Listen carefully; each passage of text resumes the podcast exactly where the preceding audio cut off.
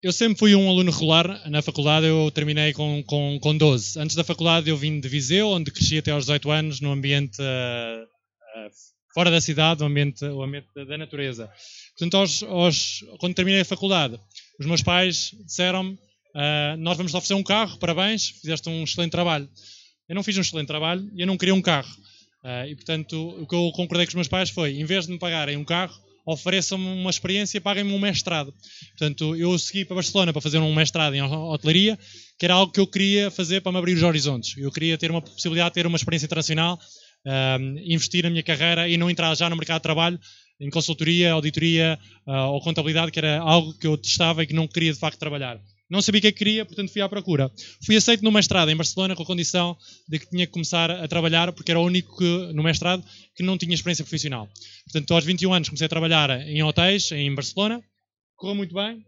Entretanto, a faculdade, depois de um ano, uh, ofereceu uma possibilidade de continuar os estudos, uh, fazendo, fazer uma parte do MBA na, no Peru segui para o Peru, onde estive a trabalhar também num hostel. Portanto, eu vinha da hotelaria, tinha estado a trabalhar em hotéis 5 estrelas. Dentro dos hotéis 5 estrelas tinha feito um bocadinho de tudo, dentro da parte operacional, eh, food and beverage, restauração, cozinha, mas depois tinha passado também para a parte, para a parte financeira, back office. Uh, no Peru estava a ter uma experiência mais informal, a trabalhar num hostel, e foi brutal. Entretanto, cometi o pior erro da minha vida, um clichê, não segui os meus sonhos. Uh, falei com a minha diretora de curso em Barcelona e perguntei-lhe, Mireia, se estivesse na minha, na minha posição, 23 anos, com qualquer uh, caminho pela frente, o que é que tu escolhias? Ela disse, iria trabalhar na melhor escola hoteleira do mundo. Iria trabalhar para o Four Seasons. Então eu vim para, para Lisboa trabalhar no Four Seasons Ritz Hotel, o melhor hotel de Portugal, e quando cheguei o hotel estava a 50% de ocupação. Eu disse ao, à minha direção, como é que é possível, podemos fazer alguma coisa em relação a isso. Ele disse, força. Eu era um estagiário a receber 300 euros por mês e comecei a fazer um trabalho de prospecção de, de clientes de luxo da Índia. Entretanto, começaram a chegar reservas, 30 mil, mil, euros, 40 mil euros, 50 mil euros. O projeto começou a ser um sucesso. Começámos a organizar casamentos indianos, ficavam 5 dias sem quartos. Portanto, estava a chover receita nova no hotel. E eu, no final do meu estágio de seis meses, propus à minha direção, eu para ficar aqui, uh, quero ficar responsável por este, por este projeto. Eles disseram, não, com 23 anos eu era recepcionista em Londres. Eu disse, então, tchau, estou fora. Uh, estava tão desiludido com a realidade em Portugal que decidi sair de Portugal ir trabalhar para o estrangeiro. A única coisa que eu sabia fazer era trabalhar a hotelaria, apesar de eu naquele momento ter tomado a decisão, não quero voltar a trabalhar num ambiente corporativo, hierárquico, uh, full of bullshit. Uh, eu quero trabalhar em algum sítio onde me valorizem enquanto jovens, cheio de inovação. Um, ehm, dentro dentro do, daquilo que eu sabia fazer, só, só sabia trabalhar em hotéis, portanto estava a fazer night shifts, morning shifts, shifts a toda hora, 24 horas por dia, terminava um shift 24 horas, começava a trabalhar noutro, portanto não tinha vida social em Londres, acabava por não aproveitar e o dinheiro que fazia mal mal chegava para cobrir os meus custos. Mas ainda assim eu tinha a possibilidade de escolha. E naquele momento eu escolhi sair, uh, sair dos hotéis e comecei a trabalhar numa startup. Estava à procura de um pivô em, em, em, Londres para fazer business development, registrar pessoas numa plataforma espécie de, de Hostel World. Um, comecei a fazer esse trabalho, correu bem. Passado um tempo, fiquei responsável pelo mercado de todo o Reino Unido, depois fiquei responsável pelo mercado de Espanha também e de Portugal. Entretanto, a empresa, passado três meses, foi vendida e deixaram de precisar dos meus serviços era tempo de eu tomar decisões novamente do que, é que eu queria fazer à minha vida, não queria continuar em Londres. Portanto, dentro de, de, daquilo que eu queria fazer, eu queria começar a voar. Queria voar para voos mais altos e tinha a possibilidade, uh, através da IASEC, que é uma organização internacional, de ir para qualquer sítio do mundo. E eu escolhi ir randomly para o Irão. Porque o Irão era um país que eu não conhecia muito, só, somente aquilo que eu lia nos livros. Eu estava a ler muitos livros sobre a Shirin Ebadi, que tinha sido Prémio Nobel da, da, da Paz, um, e despertava o interesse. Eu disse, por que não? Uh, fui trabalhar no, no Irão em, a fazer projetos de desenvolvimento de, de, desenvolvimento de projetos de consultoria de turismo, portanto, fazer estudos de viabilidade económica para a criação de hotéis.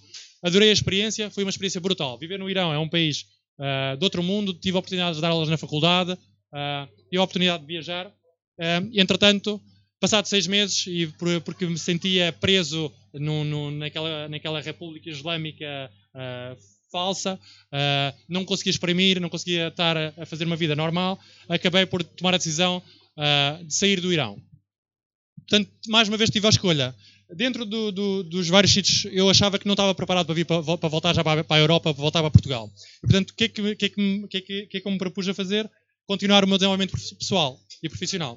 Portanto, dentro das várias possibilidades, eu escolhi ir para a África. E dentro da África eu tinha 14 possibilidades. Portanto, mais um leque de escolhas. Entrevistei-me com vários países, Nigéria, uh, Gabão, África do Sul, Senegal, Costa do Marfim, etc, etc. Acabei por escolher Burkina Faso. Burkina Faso é um país muito pequenino, provavelmente o país mais pobre do mundo, na África do Oeste. Não conheces? Eu também não conhecia. A capital é Ouagadougou. Eu não vivia na capital, vivia a 40 minutos da, da, capital, numa favela. Apesar da minha casa ser a melhor casa da favela, eu não tinha um quarto, eu não tinha uma casa de banho, eu não tinha uma sanita, eu não tinha frigorífico. E como devem imaginar, no centro do Sahel, que é a região mais quente do mundo, fazia muito calor. Portanto, eu não conseguia sequer conservar comida para o dia a seguir. Foi um, a fase mais complicada da minha vida. Uh, tive muitas doenças, passei mal, fui parar ao hospital, uh, não comia, eu sou magrinho, perdi 12 quilos. Uh, do pior que vocês podem imaginar. Portanto, vocês já ouviram falar do limiar da pobreza, que é 1,5 dólares por dia. Eu vivia abaixo do limiar da pobreza durante um ano. E durante um ano comi todos os dias a mesma comida. Tinha papas de milho com peixe frito ou arroz. Portanto, acabava por comer eh, o mesmo prato, mesmo variando entre o jantar e o, e, o, e o, almoço. Foi um ano complicado, mas aprendi muito com isso e cresci muito. A principal lição foi que eu estava ali porque eu tinha uma escolha. Eu podia estar lá. Uh, as pessoas estavam lá não tinham a possibilidade de, de sair. Não tinham essa escolha. Eu pensei, que seria destas pessoas, principalmente aquelas que eu vejo mais, uh, mais, mais, inteligência, mais, mais intelecto, que, é que seria delas se elas tivessem a, minha, a mesma oportunidade que eu tive no meu passado? Elas seriam brilhantes, elas seriam pessoas que iam criar um impacto brutal no mundo. Portanto, eu comecei a focar-me em ajudar quatro pessoas, uh, que neste momento eu considero duas delas minhas filhas e dois grandes amigos próximos, que eu ajudei a sair de Burkina Faso e que neste momento estão no estrangeiro a investir na sua formação e na sua carreira para um dia voltarem a Burkina Faso e conseguirem criar eles próprios a mudança que eu um dia quis criar em Burkina Faso. A verdade é que quando eu cheguei a Burkina Faso, eu queria ajudar milhões de pessoas, eu queria tirar aquele país da pobreza. Mas quando cheguei à primeira reunião eh, e, estava, a liderar a minha equipa e disse: Vamos aqui fazer um trabalho de, de prospecção das empresas, contactá-las, apresentar-lhes o nosso, o nosso programa de estágios, fazemos uma base de dados em Excel, um PowerPoint, e eles: Para aí, Mário, nós não temos computador, o que é que é isso? Estás para aí a falar de PPT e Excel? Não sei nada disso. E eu, ok, eu levei uma chapada na cara e vamos lá voltar aos básicos, porque eu realmente quero fazer muita coisa, mas essas pessoas não estão preparadas, nem sequer sabem como funcionar com um computador. E, portanto, depois da minha experiência de Burkina Faso, um ano complicado, e eu decidi fazer uma coisa ainda mais complicada, que foi ser presidente da IASEC, da entidade que eu estava a representar, em três novos países. Conseguir ir abrir a IASEC em três novos territórios e torná-los eh, sustentáveis financeiramente no espaço de um ano. Trinidad e Tobago, Barbados e, e Jamaica. Tinha-me sido atribuída uma scholarship Uh, entretanto, três meses depois de eu ter sido apresentado como presidente, foi-me cancelada a, bolsa, uh, dizendo que o dinheiro tinha sido desviado para outro propósito qualquer. Eu fiquei super desiludido com a organização e decidi a partir daquele momento que ia deixar de ser parte da organização enquanto uh, um membro e ia passar a ser alumni. Entretanto, o que é que sucede? Decidi ficar em, ser empreendedor. eu sabia que queria ser a, ter a minha própria empresa quando tivesse 32, 33 anos nunca, nunca soube, uh, ou não achava que ia ser empreendedor quando tivesse 25 anos. Portanto, eu naquele momento tomei a decisão de, de, voltar a Portugal, regressar a Portugal e dizer aos meus pais: eu vou voltar para Viseu, eu vou estar no terraço, no, último, no meu último piso da nossa casa e durante um ano eu vou estar a trabalhar na, na minha primeira empresa.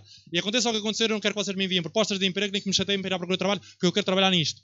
Portanto, durante um ano eu fui empreendedor, Uh, abri a minha primeira empresa, Travel with Mario, eram guias digitais para cidades europeias, estava cheio de medo, tinha muitas dúvidas, como é que seria, se ia conseguir, se ia conseguir chegar ao, ao mercado, uh, os outros conseguiram, eu também ia conseguir. Passado um ano fiz tudo errado. Todas, todas as coisas que pode fazer ao lançar uma empresa de passo a passo, eu, eu não fiz nada disto, cometi todos os erros possíveis, imaginários. Portanto, se quiserem lançar uma empresa, falem comigo.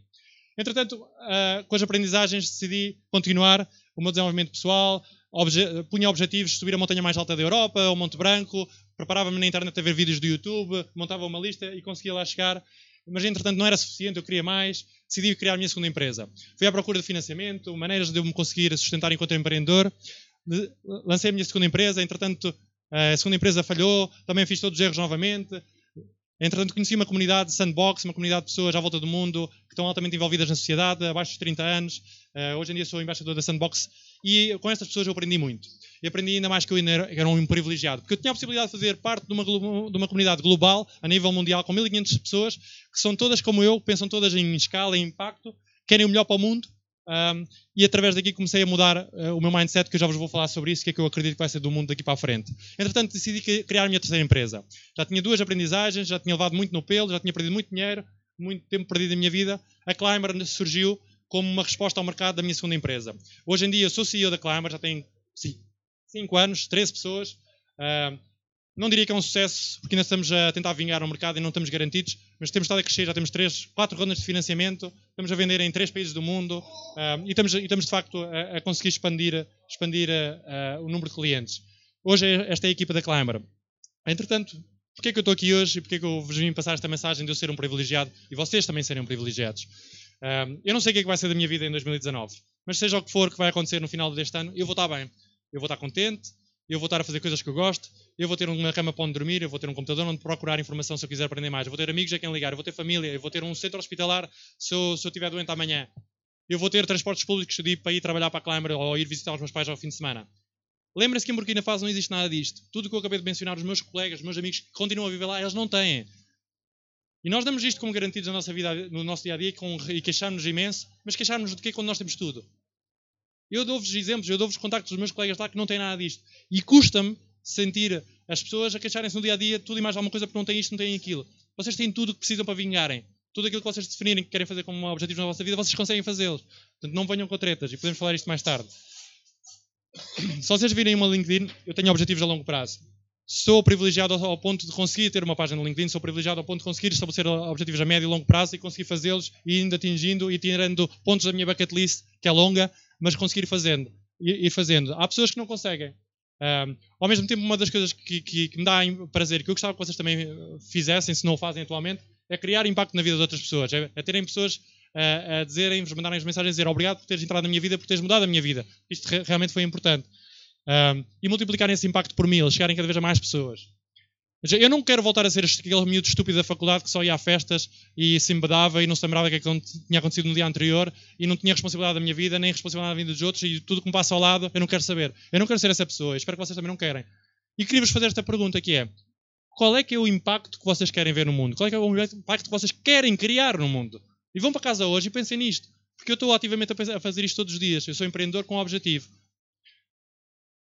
E mais importante disto, a mensagem que eu vos queria, que eu queria passar com um minuto que me resta é que eu realmente acredito que o mundo vai acabar em 2050. E não estou, não estou a gozar. Há uma teoria do Clube de, do Clube de Roma, que vocês podem procurar na net, que diz que nós somos insustentáveis a maneira como estamos a crescer por várias vertentes económicas, sociais, políticas, ambientais, etc, etc, etc. E que o mundo, a espécie humana como nós a conhecemos, vai apagar, vai, vai desaparecer. Nós Vá lá, vamos deixar de existir. Portanto, há 30 anos, 33 anos que vocês ainda podem fazer alguma coisa, 32 anos que vocês podem fazer acontecer. Eu estou a tentar fazer o meu impacto no mundo eu sei o que eu quero fazer a seguir. Mas a questão é para vocês. O que é que vocês querem criar no mundo? O que é que vocês vão mudar amanhã? E por favor, lembrem-se desta última mensagem, que é o mais importante: parem de se queixar, porque vocês têm tudo. Obrigado.